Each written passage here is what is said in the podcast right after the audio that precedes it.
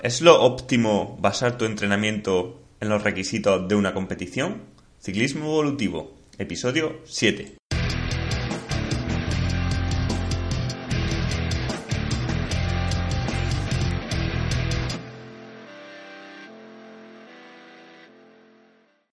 Hola y bienvenidos y bienvenidas al podcast número 7 de Ciclismo Evolutivo. Como ya sabéis, podcast donde compartimos información útil de verdad y libre de vende humo donde no contamos lo que quieres escuchar, sino las cosas tal y como son. Y en el episodio de hoy, como siempre, vamos a interpretar críticamente la ciencia uniéndola con la práctica real de lo que están haciendo los mejores deportistas del mundo. Y el podcast de hoy creo que es un tema bastante interesante porque vamos a tratar de comparar dos modelos de entrenamiento. Por un lado, uno el que nos diría que, que tenemos que entrenar para simular las demandas de la competición, que es válido para cualquier competición. Eh, sería coger la competición objetivo que tenemos, imaginar una subida de 20 minutos o una vuelta por etapa, calcular qué, qué ritmo necesitamos, qué vatio, en qué momento y tratar de simularlo entrenando.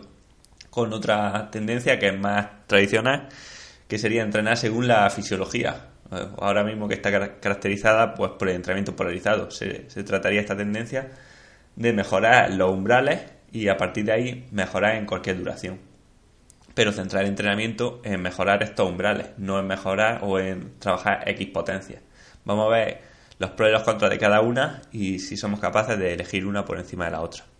Bien, pues entrando en materia, tendríamos por un lado el modelo de entrenamiento que se basa en simular los requerimientos de las competiciones para tratar de mejorar en ellos. Se basa en el principio de que se mejora lo que se entrena. O sea, para los defensores de esta teoría, si nosotros somos unos corredores que nuestra prueba estrella son 20 minutos a tope, tenemos que hacer test de 20 minutos. Bien los podemos hacer continuos o bien los podemos hacer eh, partidos, haciendo 4 por 5 minutos a esa potencia. Pero el entrenamiento se basaría en intentar simular lo máximo posible estos 20, estos 20 minutos que tenemos que hacer a X potencia. Si determinamos que necesitamos 20 minutos a 300 vatios para conseguir nuestro objetivo, ya puede ser ganar carrera o superarnos, lo que estimemos que podemos conseguir, el entrenamiento se basaría en eso. ¿Que tenemos una vuelta por etapas? Pues el entrenamiento se basaría en hacer bloques de muchos días de trabajo seguidos, intentar simular los requerimientos de los puertos, en definitiva, entrenar para, la competición, simular en el entrenamiento lo máximo posible las necesidades de la competición, ¿vale? Basar nuestro entrenamiento en, en determinar para esta competición tengo que hacer esto, esto y esto, pues en entrenamiento voy a hacer esto, esto y esto. Y bueno, eh, la verdad que en la teoría, ¿no? En la práctica, pues tiene sentido, ¿no? La verdad que lo veis y esto parece intachable. Además, la ventaja o lo bueno es que no necesitas ni tener conocimientos de fisiología ni específicos de ningún deporte, ya que esto sería aplicable para cualquier deporte y para cualquier tipo de prueba. Mira que tenemos una... Tenemos que hacer récords de una hora pues cogemos la potencia o estimamos la potencia que necesitamos mover en una hora y podemos hacer 6 bloques de 10 minutos con 5 minutos de recuperación. ¿Vale? Y poco a poco vamos subiendo a 3 bloques de 20, 2 de 30, etcétera, ¿vale? Vamos simulando esta hora. Y esto se puede utilizar para cualquier cosa. Que tenemos que preparar, por ejemplo, la leja bastón leja. Pues cogemos cuántos puertos tiene al final. Pues tiene 8 subidas, de más, unas de 2 kilómetros, otras de 3, más o menos 6 minutos pues venga, cogemos nuestro entrenamiento, ¿qué vamos a hacer? Pues series de 6 minutos, series de 8 minutos, series de 10 minutos, lo que vamos a tardar en la, en la carrera. Que no somos capaces de hacerlo, pues aumentamos las recuperaciones. Eh, que no somos capaces, bajamos los vatios, pero basaríamos nuestro entrenamiento en realizar esos tipos de esfuerzos. La teoría aquí está clara, es pensar que lo que más nos va a hacer mejorar es repetir o, o justo simular lo que tenemos que mejorar, ¿vale? O sea, esto se basa en que si quiero mejorar a los 6 minutos, lo óptimo es que yo haga series de 6 minutos. fijaos que es tan, bueno, tan simple o tan fácil de implementar que se puede hacer sin, vamos, sin ningunos conocimientos de, del deporte en cualquier deporte, ¿no? Por ejemplo, en el atletismo. Bueno, el atletismo sería bastante fácil. Que tengo una maratón. Pues calculo, estimo ya con, con las métricas que hay a qué velocidad puedo correr la maratón, o más o menos a qué velocidad necesito para hacer mis récords personales y entreno a ritmo de maratón y venga y venga y venga. Sí, o empiezo haciendo poco o la voy partiendo en segmentos, pero intento entrenar a ritmo de maratón pensando que a ritmo de maratón voy a mejorar más. Se podría llevar a la natación, se podría llevar incluso a los deportes de equipo. Porque es bastante simple, tan solo tienes que coger la competición, verla en vídeo, sacar anotaciones, ver qué es lo que se hace en la competición y simular un entrenamiento. por ahora la, teoría parece bastante fácil y, intachable, ¿no? Entonces, ¿qué creéis? ¿Qué está fallando? ¿Por qué los deportistas profesionales siguen en su gran mayoría sin entrenar así? Pues bueno, aquí entras, como hemos dicho en anteriores capítulos del podcast, que el cuerpo no es un ordenador, no es una máquina que interpreta datos, el cuerpo es bastante complejo y su fisiología está pensada o está determinada para unas condiciones ambientales, ¿vale? las que se daban hace más de 10.000 años, que no pueden coincidir con los requerimientos que tiene un deporte actual. Olvidamos, como siempre, la fisiología, que es la causa última, ¿no? los cambios que se producen en el cuerpo al realizar un entrenamiento son la causa de que se produzca una mejora. Mientras que los datos externos, los vatios que hacemos tanto en competición como en los entrenamientos, tan solo son síntomas, ¿vale? Es como el virus es la causa de la fiebre de, de una bronquitis, por ejemplo, y la fiebre tan solo es un síntoma, ¿vale? Tenemos que centrarnos en el virus y no en la fiebre. Pues aquí pasa lo mismo, ¿vale? Y casi siempre caemos en el error de centrarnos en los síntomas externos antes que en los internos. En el tema de entrenar según las demandas de la competición pasa lo mismo. Según este concepto, lo óptimo sería ir progresando de menos a más, pero siempre simulando los requerimientos de la competición. Sin embargo, en el mundo real, la periodización del entrenamiento consiste en periodos de baja intensidad, alto volumen, o periodos de base, bueno, precedidos de periodos de pretemporada, alta intensidad y tapering. ¿Por qué se hacen estos periodos si muchos de ellos, sobre todo ¿no? el de pretemporada, donde se trabaja la fuerza o el trabajo de base, no son específicos o no se parecen eh, mucho a lo que luego ocurre en una competición? Pues bueno, aquí tendríamos que tener en cuenta que no todos los entrenamientos generan el mismo beneficio y que este beneficio no se queda el mismo tiempo en nuestro organismo. ¿Vale? Por poner un ejemplo, o bueno, vamos a tratarlo de forma global. El entrenamiento de baja intensidad, lo que conocemos como alto volumen, días de fondo y baja intensidad, genera poca fatiga, ¿vale? A, corto plazo sí, por la depresión de sustratos, pero una vez nos recuperamos, alimentamos, la fatiga suele ser baja y las adaptaciones que se generan son periféricas. Estas adaptaciones son principalmente enzimáticas, ¿vale? Por ejemplo, la mejora de los depósitos de glucógeno, de la cantidad de mitocondrias, de la capilarización sanguínea, etc. Y estas adaptaciones se pueden mantener durante un tiempo prácticamente ilimitado si mantenemos un entrenamiento de recordatorio. ¿Por qué se pueden mantener estas adaptaciones de forma ilimitada, estas adaptaciones aeróbicas? Para mí es porque son intrínsecas a nosotros. El estado normal del ser humano es el estado de estar entrenado, de moverse, de hacer ejercicio. Estas adaptaciones que se generan por moverse, ¿no? por hacer grandes distancias, grandes recorridos cada día, eran nuestro estado habitual. Siempre salíamos a, recolectar, siempre salíamos a cazar, siempre nos teníamos que mover para conseguir agua. Por tanto, tiene toda la lógica del mundo que estas adaptaciones se puedan mantener a largo plazo, nos generen poca fatiga y podamos convivir con ellas. O sea, realizar ejercicios de alto volumen y baja intensidad cada día de nuestra vida no debería ser agotador, si no, no hubiésemos llegado hasta aquí. Y lo mismo ocurre con el trabajo de fuerza. Hombre, siempre hasta ciertos límites. Lo que no es natural es tener una musculatura súper desarrollada que no sea funcional. Pero eh, la cantidad óptima de músculo, lo que nos servía para poder trepar un árbol o lanzar una piedra, esa que utilizamos cada día, se puede mantener de forma ilimitada. ¿Qué pasa en el deporte de competición? Pues bueno, lo que hemos comprobado en numerosos estudios o experiencia con deportistas, lo, que recomiendan los manuales es que necesitamos al menos dos meses, entre dos y tres meses, para empezar a notar los beneficios del entrenamiento de fuerza en el rendimiento. ¿vale? Cuando empezamos con el gimnasio en octubre, pues no esperes que mínimo hasta diciembre, enero notar algo. Vale, además en estos dos meses necesitamos hacer entrenamientos que generen un estímulo y al, menos dos por semana en los mismos grupos musculares. Pero luego se puede mantener de forma constante simplemente realizando un pequeño recordatorio una vez cada 7 o 10 días, que no hace falta que sea tan intenso como han demostrado los artículos de Vadillo. Trabajando con un 50% de nuestra fuerza máxima, con 6-8 repeticiones, podemos perfectamente mantener nuestra fuerza durante todo el año, al menos con pérdidas mínimas y las pérdidas se suelen deber más a la pérdida de masa muscular o a la fatiga debido al entrenamiento de ciclismo que a, las pérdidas reales por si hubiésemos mantenido el entrenamiento de fuerza sin tanta bici o sin tanta carga de entrenamiento. Por tanto, podríamos decir que estas adaptaciones enzimáticas generadas por el entrenamiento de baja intensidad y las musculares eh, generadas por el entrenamiento de fuerza Tardan un tiempo en conseguirse, ¿vale? Entre dos y tres meses, pero luego se pueden mantener casi de forma ilimitada, mientras le demos un mínimo de recordatorio. Pero el contrario viene en este trabajo de alta intensidad, que es el que se pregona sobre todo cuando queremos simular los requerimientos de la competición. El trabajo de alta intensidad es el que nos hace las mejoras más rápidas y potentes, ¿vale? Si tienes una competición en tres semanas y vas con poco entrenamiento, no lo dudes, intensidad, intensidad, intensidad. Es lo que más rápido te hace mejorar y lo que más se nota. Pero, a su vez, las adaptaciones neurales que se generan, ¿vale? La carga al organismo es la más alta también.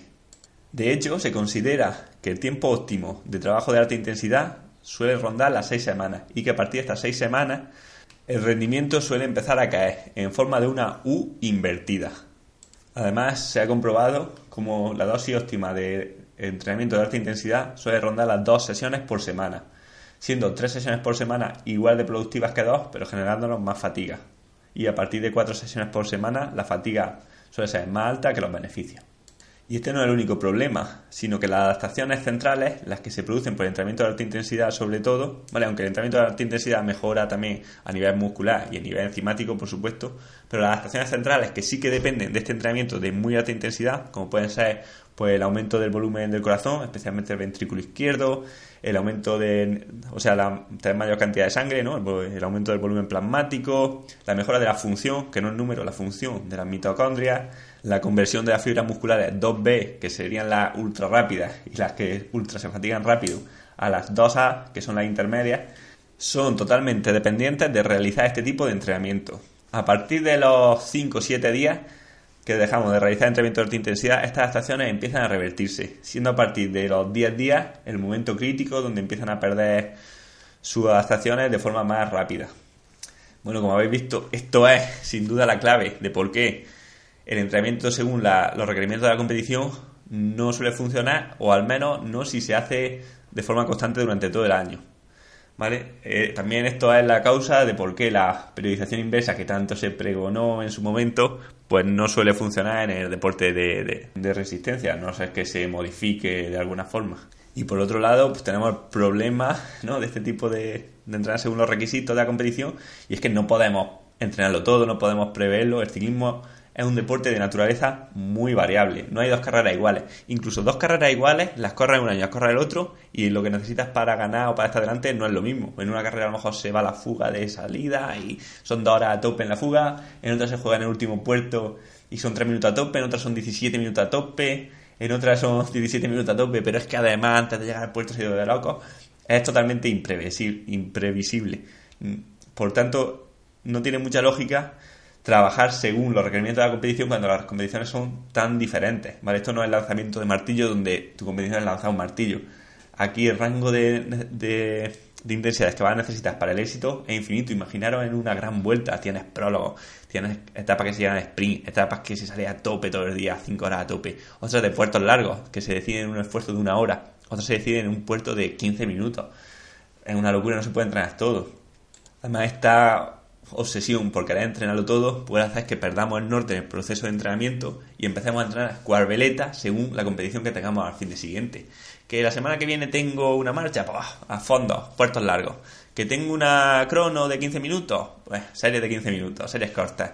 Al final, ¿qué pasa? Que pierdes el norte, tu entrenamiento deja de tener sentido. Empiezas a perder rendimiento, ni trabaja una cosa ni trabaja otra. Puede que estés fatigado cuando te toca correr carreras cortas, estás demasiado fresco cuando te toca las largas en definitiva, eh, lo entrenas todo pero no mejoras en nada. Vale, pero ¿y qué pasa si la competición que yo preparo siempre es estable? Por ejemplo, un maratoniano, que siempre corre una maratón. Un corredor de persecución, que siempre corre 4 kilómetros. Un corredor que se centra en hacer récord de la hora. ¿Cómo entrena? ¿Simula las demandas de la competición o entrena según su fisiología? Bueno, pues vamos a verlo con artículos científicos, tanto prácticos como observacionales, a ver cómo entrenan los mejores deportistas del mundo.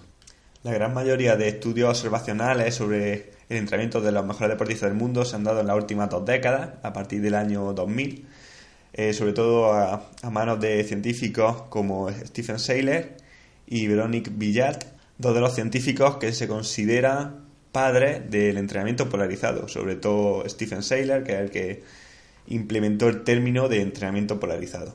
Bueno, pues el primer artículo es de Veronique Villat, que en 2001 realizó un estudio de recolectando datos de maratonianos franceses y portugueses. Veronique clasificó la intensidad en función de la velocidad, simulando las tres zonas de entrenamiento polarizado. Por debajo de la velocidad de maratón, lo que correspondería a la zona 1 del entrenamiento polarizado, o sea, por debajo del primer umbral o umbral aeróbico, o con las zonas 1 y 2 de Kogan, que son las zonas que muchos conocéis porque son las que salen en Training Peaks o en VKO. La segunda zona fue entre la velocidad de maratón y la velocidad de los 3 kilómetros, lo que corresponde con la zona 2 del entrenamiento polarizado o entrenamiento entre los dos umbrales, o con las zonas 3 y la mitad de zona 4 de la zona de Kogan. Y por último, la tercera zona, que fue el entrenamiento por encima de la velocidad de 3 kilómetros, que corresponde con la tercera zona de entrenamiento polarizado y con las zonas 5 y 6 y 7 de las zonas Kogan. Bien, pues durante las 12 semanas precedentes a la clasificación para los Juegos Olímpicos, los atletas recorrieron el 78% de los kilómetros por debajo de la velocidad de maratón, tan solo un 4% del tiempo a una velocidad parecida a la maratón, o sea, en lo que hemos dicho la zona 2. Y el 18% del tiempo a una velocidad superior a la de un 10 kilómetros. O sea, fijaros, en corredores maratonianos solamente corrieron un 4% del tiempo a una intensidad cercana al ritmo de maratón. La distribución, además, fue idéntica tanto en deportistas de alto nivel, o sea, menos de 2 horas 16 en maratón, o 2 horas 18 en maratón para las mujeres y los deportistas de élite mundial, que serían los que están por debajo de 2 horas 10 en maratón siendo hombres o 2 horas 32 siendo mujeres. Lo que sí que comprobó es que los atletas de un nivel más alto realizaron un porcentaje del tiempo aún mayor a la intensidad más alta. Otro estudio de la misma investigadora, Veronique Villat, en 2003, con corredores keniatas de 5 y 10 kilómetros, donde se demuestra que el 85% del tiempo de entrenamiento lo corrieron por debajo de la velocidad a la que se corre la maratón. ¿Vale? Fijaros, deportistas que están haciendo pruebas de entre 15 y 30 minutos, corriendo el 85% del tiempo por debajo del ritmo al que corren una maratón, o sea, por debajo del ritmo que pueden correr más de dos horas.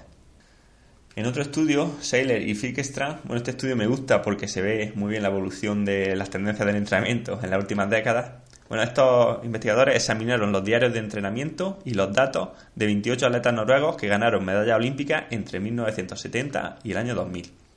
Los autores comprobaron que durante estas tres décadas el volumen de entrenamiento se ha incrementado en torno a un 20% y en mayor proporción aún la proporción de entrenamiento por debajo del primer umbral, o sea, la zona 1. Además, las horas de alta intensidad durante el mes se han reducido un 33% y los intervalos de intensidad máxima se han ido sustituyendo en favor de intervalos más largos al 90-95% de la potencia aeróbica máxima. Más estudios, ahora por fin uno con ciclistas y además españoles. Zapico y colaboradores siguieron las características del entrenamiento entre noviembre y junio de un grupo de corredores de alto nivel de, categoría sub-23. Además, les realizaron un test antes, o sea, en diciembre, otro durante, en abril y otro al final, en junio. Dividen el estudio en dos periodos. El periodo de base, que iría desde diciembre hasta abril, bueno, abril o marzo, no lo especifica muy bien, y el periodo competitivo, que iría de marzo a junio, o de abril a junio. Si comparamos ambos periodos, el de base hasta marzo y el de intensidad, después de él, se nos, vemos como el volumen se mantiene más o menos constante, pero la intensidad sufre un aumento de cuatro veces, ¿vale? Cuatro veces más cantidad de trabajo a alta intensidad. Sin embargo, este aumento de la cantidad de alta intensidad no se corresponde para nada con una mejora de rendimiento. De hecho, se aprecia como el rendimiento de abril a junio disminuye levemente. Los corredores muestran su mejor rendimiento en marzo, no en junio. Y bueno, para el final he dejado el estudio que creo que es más chocante, te lo conocía desde hace tiempo y la verdad que, que es alucinante el que realizaron Schumacher et al. en 2002, bueno, analizando los datos de la cuarteta de persecución alemana para los Juegos Olímpicos de Sydney 2000, donde consiguieron la medalla de oro y el récord mundial de la especialidad. Ya en esos años existían los medidores de potencia y los entrenadores del equipo estimaron que serían necesarios unos 520 vatios en cada corredor para conseguir el objetivo de vencer la medalla de oro. Así que si sabían que tenían que mantener 520 vatios durante 4 minutos, ¿qué tipo de entrenamiento crees que plantearon? Bueno, pues el programa, que está descrito con todo lujo de detalles, para esta prueba de 4 kilómetros, consistió en un montón de volumen de entrenamiento. Realizaron entre 30 y 35 mil kilómetros en el año previo a la prueba. Fijaos, en los 200 días previos a la prueba, los atletas realizaron trabajo de baja intensidad en 140 de ellos. De los 60 restantes, 40 días se dedicaron a competiciones de ciclismo en carretera por etapas. O sea, muy muy alejados de lo que de los requerimientos de 4 minutos para los que se estaban preparando. El trabajo específico en pistas a intensidades cercanas a esos 520 vatios a la competición se realizó solamente durante 6 días de los 110 días previos a la competición. Estos estudios demuestran que pese a que la intensidad requerida en una competición se pueda calcular, repetir este ritmo una y otra vez no suele ser una buena estrategia como han aprendido los deportistas de alto nivel a través del ensayo y error. Bueno, ya estaréis pensando, si no calculamos, si no trabajamos según la prueba que vamos a hacer, ¿qué nos queda? ¿Qué podemos hacer para mejorar? ¿Por qué esta gente está entrenando así? Bueno, pues esto es lo que llamamos entrenar según los umbrales, o bueno, a mí me gusta llamarlo entrenar según la fisiología, o entrenamiento polarizado, porque al final una cosa lleva a la otra. El entrenamiento polarizado parece ser que es entrenar según la fisiología, ya que es lo que hemos realizado durante toda nuestra vida desde que somos Homo sapiens para lo que nuestro cuerpo está preparado y cada vez más la ciencia se acerca y va demostrando cómo lo óptimo es lo que estamos evolutivamente diseñados para hacer. El entrenamiento basado en la fisiología, el entrenamiento tradicional de los deportistas de élite, consiste en tratar de mejorar el rendimiento viendo este como un todo, valorando la dosis óptima de entrenamiento que el cuerpo puede asimilar para mejorar. Y es que no podemos olvidarnos de que nuestro cuerpo solamente puede mejorar con unos niveles adecuados de estrés, tan fuertes como para provocarnos una amenaza y un daño reparable, pero tan ligeros como para no generarnos un daño grave o que tardemos demasiado tiempo en recuperar. O sea, un estrés ni muy alto ni muy bajo. A fin de cuentas, estamos hartos de verlo. El giro no es la mejor forma de preparar el tour, ¿verdad? La carga es demasiado alta. Lo mismo pasa con las competiciones. Algunas competiciones antes de nuestro objetivo nos vienen bien porque son días donde nos ponemos al límite, nos acercamos a, nuestro máximo, la motivación es muy alta, una motivación que casi nadie es capaz de conseguir entrenando y además simulamos muy bien los cambios de ritmo y requerimientos que necesitaremos en la competición, pero demasiadas competiciones nos llevan a la fatiga y hacen que el día que queramos brillar eh, lleguemos cansados, tanto física como mentalmente, y las cosas no salgan bien. El entrenamiento basado en la fisiología o entrenamiento polarizado, defiende que no tenemos que trabajar a una determinada potencia para mejorarla, sino que mejorando nuestros umbrales mejoramos a cualquier porcentaje de estos del que trabajemos, y que mezclando los diferentes tipos de entrenamiento, baja intensidad, alta intensidad y entrenamiento de fuerza, podemos mejorar mucho más que trabajando solamente una de ellas, mediante un efecto sinérgico entre ellas, Aquí ocurre, como decía Aristóteles, que el todo es más que la suma de sus partes. Y cuando hablamos de mejorar los umbrales, nos referimos principalmente a los cuatro, a los cuatro hitos fisiológicos en los que se basa el rendimiento de ciclismo en competición, especialmente en carreras largas, ya sean de mountain bike o de carretera. Estos cuatro umbrales serían, por un lado, el umbral aeróbico o umbral del lactato, segundo, el umbral anaeróbico, también llamado potencia crítica o UPF, Tercero, la potencia aeróbica máxima o la potencia mínima a la que podemos conseguir el consumo máximo de oxígeno. Y por último, importante no olvidarlo, la potencia máxima, el pico de potencia.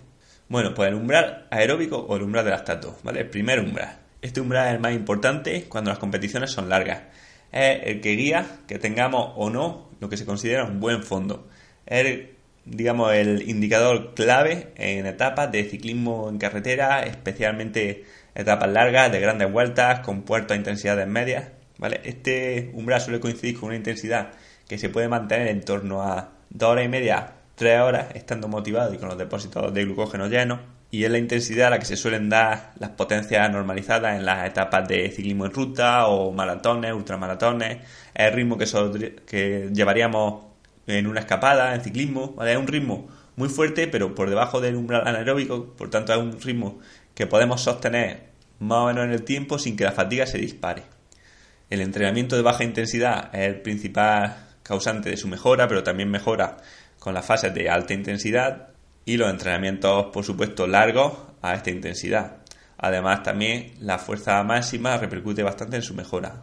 Además, a esta intensidad se suele dar lo que se denomina el punto de fat mass, que es el punto donde el consumo de grasa por el organismo es máximo, un punto que se busca más que nada por la gente interesada en perder la máxima cantidad de peso o de grasa corporal, ya que conocer este hito o no tampoco tiene una especial importancia en cuanto al rendimiento. Mejorar este umbral va a tener una repercusión directa en nuestro fondo. Por ejemplo, imagínate que tu umbral aeróbico está en 300 vatios y en una prueba de 7 horas y que para terminar una etapa en el pelotón necesita estar ahora a 270 vatios normalizados, lo que sería un 90% de tu umbral aeróbico. Ahora imagina que tu umbral sube de 300 a 330 vatios. Este, estos 270 vatios normalizados pasarían de ser un 90% a un aproximadamente a un 82% de tu umbral aeróbico. ¿Esto qué implica? Pues que trabajar a un porcentaje más bajo de tu umbral aeróbico hace que el desgaste sea menor. Tu porcentaje de uso de carbohidratos o de glucógeno va a ser más bajo, ahorrando glucógeno para las partes finales de la carrera. Vas a necesitar contraer menos fibras lentas a la vez para realizar la misma potencia y además vas a ir reservando energía mental porque tu percepción de esfuerzo es más baja para cuando de verdad llegue el momento de apretar. Muchas veces confundimos el fondo, no sabemos de lo que estamos hablando, también se habla de resistencia a la fatiga y pensamos que el fondo es estar muchas horas entrenando para mejorarlo y para conseguirlo. La realidad, y aquí hay que ser claro, es que hasta mi abuela puede hacer una mina San Remo, puede hacer 12, 15 horas de bici, siempre y cuando la intensidad sea lo suficientemente baja. Entonces, la verdadera dificultad del fondo es la intensidad que se realiza durante el tiempo, pero no el tiempo. ¿Vale? En la bici, que es ser un deporte de bajo impacto, realizar muchas horas, siempre y cuando el ritmo sea demasiado bajo, no es realmente demasiado complicado. Esta es una razón de más para centrarnos sobre todo en los umbrales, en la intensidad que somos capaces de mantener en cada duración, más que en mantener la duración de por sí. En segundo lugar, tendríamos el umbral anaeróbico, también llamado potencia crítica, más o menos máximo estado estable lactato, eh, UPF, ¿no? FTP, en la zona de COA. Todo esto dan nombre al mismo hito fisiológico, lo que pasa que según la forma en que se mida, si es por potencia, con una fórmula, con otra, estará en un lugar o en otro, ¿vale? Es la potencia que más o menos podemos mantener entre 40 y 60 minutos. Es una potencia crítica, sobre todo en, en contrarreloj, puertos largos, ¿vale? Porque es la intensidad a partir de la cual la fatiga se desborda, ¿vale? La producción de lactato eh, sobrepasa el uso que podemos hacer de ella. El uso de glucosa o, glucógeno es total, el máximo, o sea, se minimiza, o se ralentiza mucho la, quema de grasa en el músculo. Eh, recientemente sí que se ve este umbral como el único importante, ¿no? El único el que calcula muchas métricas, ¿no? En Training Peak es lo único que cuenta, ¿no? Muchas veces cuando los ciclistas hablamos entre nosotros pues siempre nos decimos el umbral o los 20 minutos, ¿vale? Por un lado creo que es por su facilidad de medición, ¿vale? Porque el umbral aeróbico es bastante complicado de medir si no es con un medidor de lactato o con test específicos solo hechos para sufridores. Mientras que este umbral es bastante más fácil de medir, pues, bueno, o de medir o de estimarlo, que no es lo mismo. Pues hacemos el test de 20 minutos y se le quita eh, un 8% de la potencia. Hay gente que, bueno, lo normal en los libros dicen que hay que quitar un 5, yo por mi experiencia yo quito un 8, siempre. Incluso a veces hay que quitar algo más. Y este umbral lo que sí que tiene es que al estar en medio de los, de los dos anteriores, la potencia aeróbica máxima y del umbral aeróbico, está relacionado con ellos. O sea, normalmente si mejora la potencia a, nivel de umbral aeróbico, mejora el umbral anaeróbico, porque este segundo umbral tiene un gran componente aeróbico, ¿vale? 99% aeróbico, pero también está bastante más influenciado que el anterior por el trabajo de alta intensidad. Más influenciado por el trabajo de intensidad está el tercer umbral, que mucha gente no tiene en cuenta y para mí creo que es vital, sobre todo en pruebas cortas, es bueno, lo, que sería la medición del, del motor que tiene un deportista es eh, la PAN, la potencia aeróbica máxima, que también suele coincidir con la potencia mínima a la que se podría conseguir el consumo máximo de oxígeno en un test incremental. De forma práctica, esta intensidad se puede mantener en torno a 6-9 minutos por un deportista entrenado Yo la suelo medir con un test de 7 minutos. Esta potencia aeróbica máxima se suele confundir con el consumo máximo de oxígeno. Incluso ya vemos que hay aplicaciones donde, incluso el propio Garmin, Training Peak, donde te dicen o hablan de consumo máximo de oxígeno del deportista, cuando esto es totalmente imposible de medir sin un analizador de gases. El VO2 más del deportista es un indicador, o se suele considerar un indicador del motor que tiene este deportista. Pero la verdad que el consumo máximo de oxígeno tan solo tiene sentido si sabemos la eficiencia del deportista, o sea, la potencia que mueve a este consumo de oxígeno. Ya que normalmente a, más, a mayor consumo de oxígeno, menor eficiencia, lo que inhibe los posibles beneficios que podría tener este mayor consumo de oxígeno en el rendimiento. Es muy difícil y por eso hay tan pocos grandes campeones que tengan un consumo de oxígeno alto y además una eficiencia alta. Hay muchos ejemplos de deportistas con un consumo de oxígeno bajo. Por ejemplo, Volano creo que rondaba los 77 mililitros por kilo por minuto y fue campeón de la Vuelta a España. A esta intensidad el sistema aeróbico trabaja a su 100% y es la intensidad a la que se da la frecuencia cardíaca máxima. Por supuesto, está bastante influenciada tanto por entrenamientos de larga duración y baja intensidad como por entrenamientos más intensos donde se pone un nivel alto de acidosis en el organismo.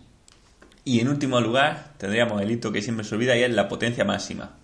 Esta potencia máxima es un indicador bastante preciso de la fuerza que imprimimos al pedaleo, ¿vale? De la fuerza máxima. Creemos que la potencia máxima solamente sirve para sprintar, pero la realidad es que sirve para mejorar todo el resto de intensidades. Por un lado, en las competiciones, tener la capacidad de sprintar, de cerrar huecos, de atacar o de pasar obstáculos con la mountain bike sin tener que bajarnos, gracias a la potencia, es una habilidad vital. Pero más allá de eso, la potencia máxima nos ayuda a ejercer una gran cantidad de fuerza en el pedaleo.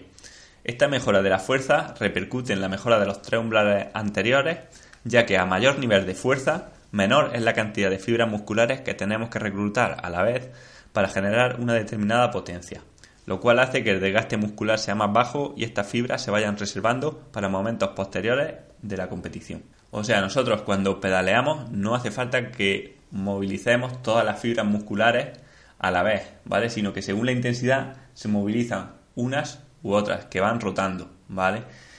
Solamente en momentos de máxima fuerza es cuando debemos reclutar todas las fibras musculares a la vez, lo que hace también que mejoremos la fuerza a nivel neuromuscular. Cuanto mayor sea la fuerza de cada unidad de fibra muscular, menor número de fibras tendremos que reclutar a la vez, haciendo que pase más tiempo entre que se tengan que volver a activar en, el próximo ciclo de pedaleo, aumentando por tanto la recuperación y disminuyendo el desgaste. Bueno, visto esto, pues ya sabéis, los que habéis trabajado conmigo, que no es casualidad que mis zonas de entrenamiento actuales se calculan en base a estos cuatro umbrales, porque ¿qué sentido tendría prescribir series de dos minutos o de dos horas según la potencia máxima en un test de 20 minutos, ¿no? Como se está haciendo siempre en los programas así más genéricos, más normales, podríamos decir. Pues bueno, ya que hemos visto los pros y los contras de entrenar según las demandas de la competición, queda a cargo de cada uno elegir qué es lo que más le conviene. Yo creo que lo óptimo sí que se pone de relevancia, ¿no? Incluso viendo los datos de los deportistas profesionales. Hay quien dice que que la práctica no tiene sentido, que lo importante es la ciencia, lo que diga la ciencia, pues bueno, ahí veis que la ciencia también la refrenda. Pero yo creo que siempre hay que echar un ojo a lo que hacen los, grandes deportistas del mundo, porque ahí sí que se aprende en base al ensayo de error. Cuando algo sale mal, normalmente se despide al entrenador y el deportista cambia de, de método de entrenamiento. Mientras que en la ciencia, solamente cuando algo es rompedor se le da bombo, pero cuando algo es continuista con la línea que se venía haciendo, generalmente no obtiene los retweets de la ciencia, ¿no? que son las menciones, las citas y al final la financiación o el reconocimiento que muchos autores desean. Por tanto, no siempre, aunque este caso coinciden, no siempre si la ciencia y la práctica no se correlacionan bien, no hay que pensar que la ciencia tiene la razón, sino que muchas veces seguramente sea al revés. También quiero recargar que en este artículo quizá he puesto muy de manifiesto dos versiones muy contrarias que, muchas veces no conviven en la vida real, ¿no? Como sería entrenar solamente por los requerimientos de la competición o solamente por los umbrales, sino que se pueden hacer en mixtos, que creo que, que bueno, ahí puede estar también la clave del éxito, ¿vale? Se puede entrenar según los umbrales, pero también simulando la competición, yo creo que, es lo óptimo. o sea, parecerse también un poco el entrenamiento a lo que va a, competir. Y bueno, eh, espero que os haya gustado. Ya sabéis que todas las dudas, todos los comentarios que me hacéis los, contesto. Intento hacer algunos programas de, de respuesta de dudas. Y que si os ha gustado el artículo, pues me lo podéis hacer saber pues comentando, dándole a me gusta en iBooks o me podéis escribir con las dudas a contacto arroba msa training, no, a contacto arroba msa.training. Además podéis escribir en el Facebook de msa.training y este artículo, como lo considero muy interesante, también lo voy a, pasar a escrito y lo voy a colgar en la página web, ¿vale? En artículos con, con gráficos de los, de los artículos científicos que, he dicho, algunos gráficos de soporte y bueno, en definitiva, que lo tengáis ahí para leerlo de forma también muy cómoda. Bueno, pues hasta aquí el programa de hoy. Eh, muchas gracias por vuestra atención y nos vemos en la próxima.